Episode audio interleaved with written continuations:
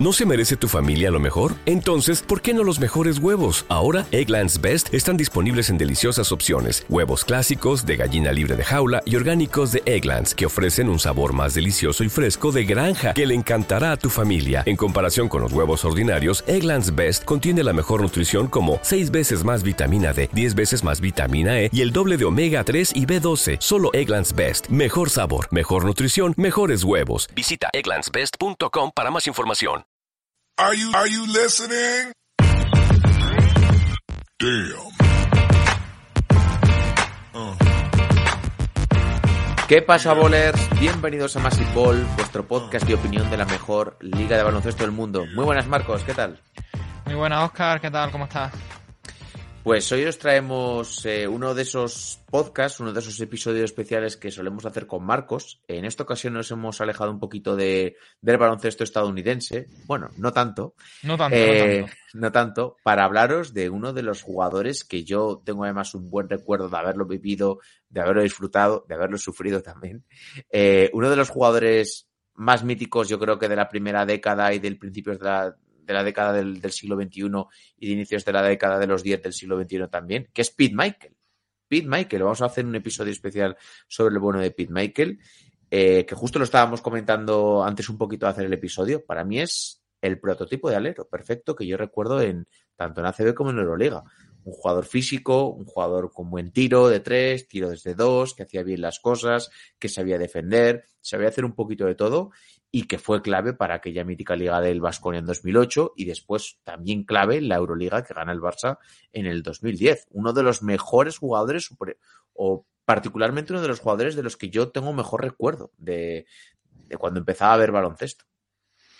Lo has clavado. Yo creo que hay siempre muy buenos fichajes en la CB, pero solo unos poquitos. Me viene a la cabeza Andrés Nocioni, por ejemplo, Audi Norris, si nos remontamos a época un poquito más atrás, Luis Escola, pero muy pocos con la categoría de Pin Michael. Ahora de lo que tú me has dicho del recuerdo. Yo creo que es un jugador que más allá de los títulos, aunque ganó mucho, menos de lo que hubiera podido por sus problemas físicos que mencionaremos, pero la impronta, ¿no? Y tú también has dado otra clave, Oscar, que es disfrutado y sufrido. Yo creo que los culés lo sufrieron en un principio cuando estaba en el Vasconia, el Vasconia luego lo sufrió cuando se fue al Barça, tuvo muchas guerras contra el Madrid, también hablaremos que incluso Pablo Lasso tuvo un coqueteo ante un posible retorno a las canchas de Michael.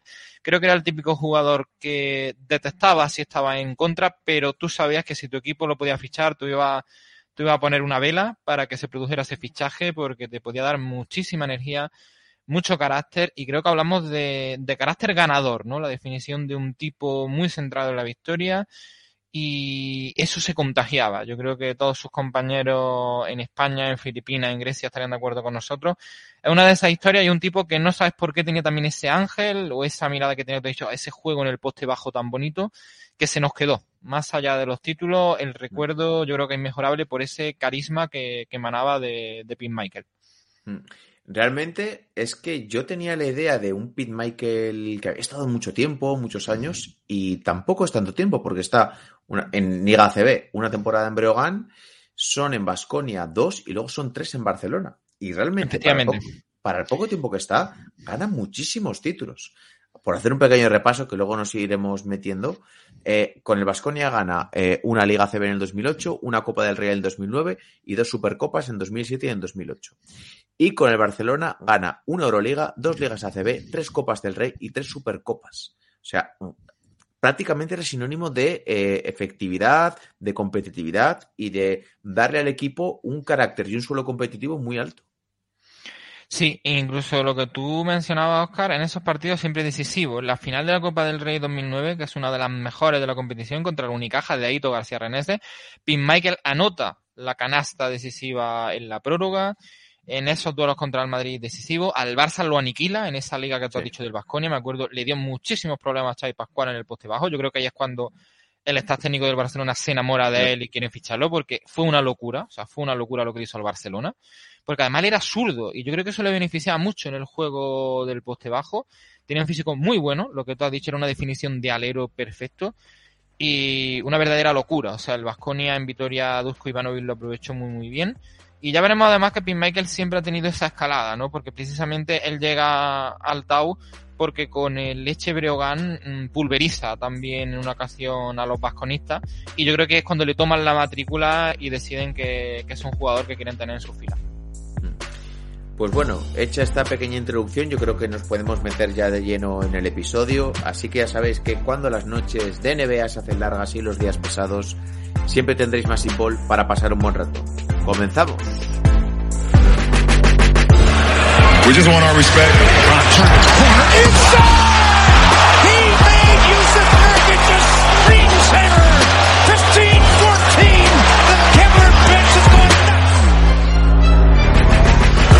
Wants his respect. Coach Vogel wants his respect. Disrupt Rondo. He puts it in. Here's Davis 4-3 in the win. Oh, it's good. Anthony Davis has won it for the Lakers. Our organization wants their respect. Laker Nation wants their respect. Walker can tip it.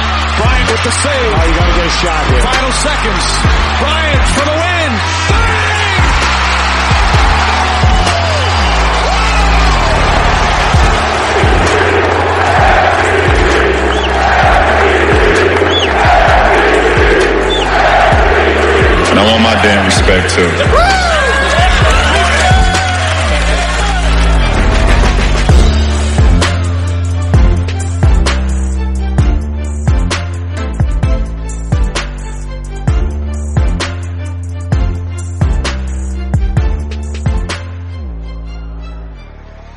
Bien, pues comenzamos con el episodio, ya sabéis, monográfico de Pete Michael. Y vamos a empezar un poquito desde el principio. Vamos a hacer un repaso cronológico a su carrera. Iremos contando alguna anécdota, eh, alguna curiosidad acerca de su vida también personal que yo precisamente desconocía.